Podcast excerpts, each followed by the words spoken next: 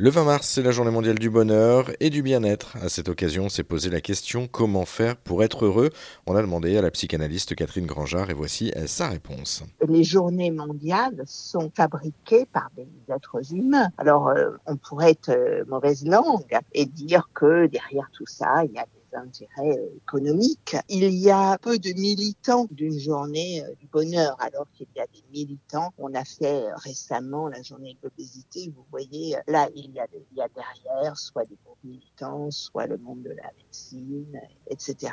Là, c'est pas pareil. C'est se rappeler peut-être des évidences qui est que nous allons, nous les humains, essayer d'aller vers plus de bonheur parce que notre euh, en tant que humain, quand on est petit, hein, c'est quand même le plaisir. Donc ça, je, je vais vraiment insister sur le fait que c'est dans notre ADN. Être heureux, c'est passager. Euh, on ne peut pas être heureux en permanence. L'imbécile heureux, vous voyez, c'est celui qui pourrait se contenter de quelque chose et y sourire en permanence. C'est pas possible pour euh, la majeure partie des êtres humains parce que nous sommes en permanence, au contraire, travailler de l'intérieur par quelque chose qui s'appelle un désir. Et ce désir, il trouve son origine dans le manque.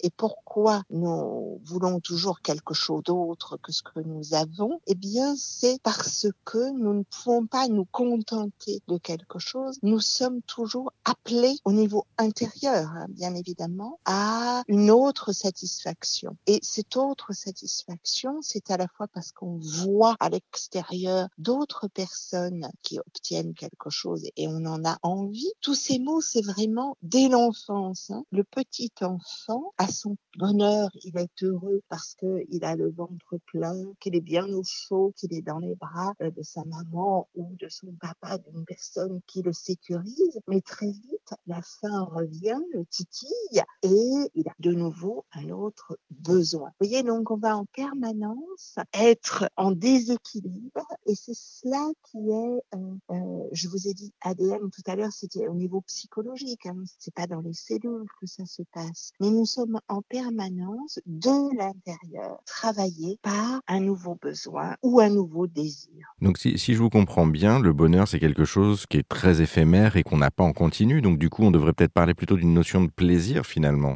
Oui, le plaisir est quelque chose qui nous appartient dès l'origine. Il y a la recherche de quelque chose de satisfaisant. Et cette euh, satisfaction, le plaisir, ça fait partie du bonheur, du bien-être. C'est impossible de dire que on est dans un bonheur permanent. Ça, c'est absolument impossible. En revanche, il y a des degrés. Et puis, c'est subjectif. Ce qui va faire le bonheur de l'un ne fera pas le bonheur de l'autre. Certains ont absolument besoin de plus euh, de satisfaction que d'autres, mais peut-être parce qu'il y a une intolérance à la frustration chez ceux-ci beaucoup plus développée que chez d'autres. La constitution de ce qui fait qu'on est une heureuse nature euh, dépend de notre construction lorsqu'on est enfant. Le fait d'attendre trop longtemps une satisfaction met en tension permanente. Mais en revanche, le fait d'apporter trop en permanence satisfaction à la moindre demande,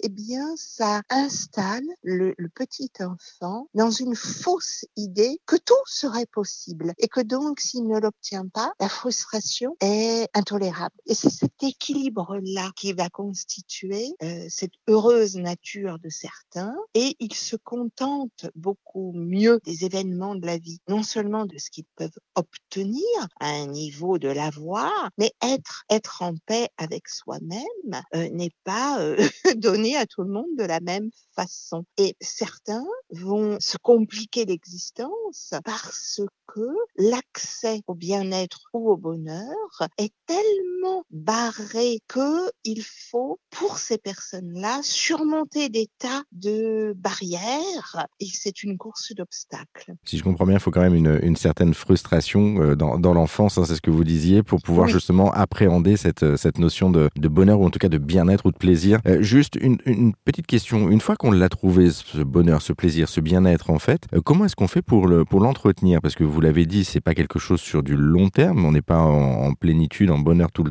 Comment est-ce qu'on l'entretient? C'est compliqué parce que d'une part, c'est instable, comme on vient de le dire, et d'autre part, ce qui peut nous satisfaire à un temps une fois qu'on le possède, on a envie d'autre chose. Et ça, c'est récurrent hein, chez presque tout le monde. L'enfant ne se contente pas du même jouet. Vous voyez, au bout d'un moment, il va se lasser. Bah, L'adulte, c'est pareil. Et certaines personnes sont blasées de ce qu'elles pouvaient avoir et qui les satisfaisaient pleinement. Et ça, je, je tiens à insister sur le fait que c'est aussi bien en termes d'avoir que d'être. Et prenons euh, dans l'amour, on peut se demander pourquoi quelqu'un qui nous satisfaisait pleinement, au bout d'un certain temps, euh, est-ce que vraiment l'amour ne dure que trois ans? Voyez-vous, tout ceci euh, montre une lassitude intervient et qu'entretenir le bonheur demande un effort peut-être, mais demande aussi d'avoir en tête que ça ne peut pas durer en permanence de la même façon, qu'il va falloir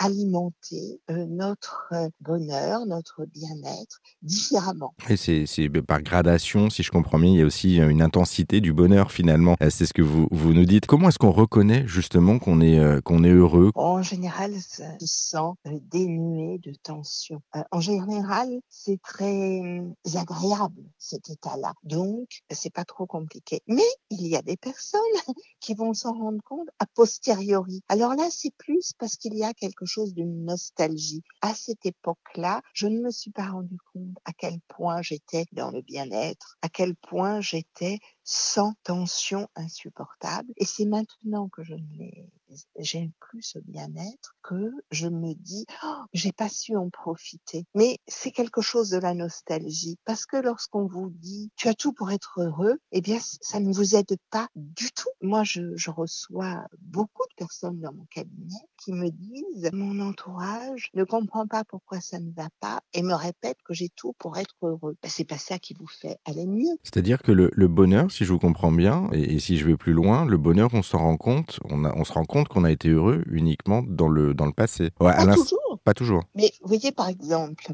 lorsque vous avez des enfants, ils sont fatigants. Vous n'arrivez pas à dormir le matin parce qu'ils se lèvent très tôt et vous aspirez à autre chose, à plus de repos, par exemple. Hein. C'est vraiment facile. Presque tout le monde qui a des enfants a connu ça.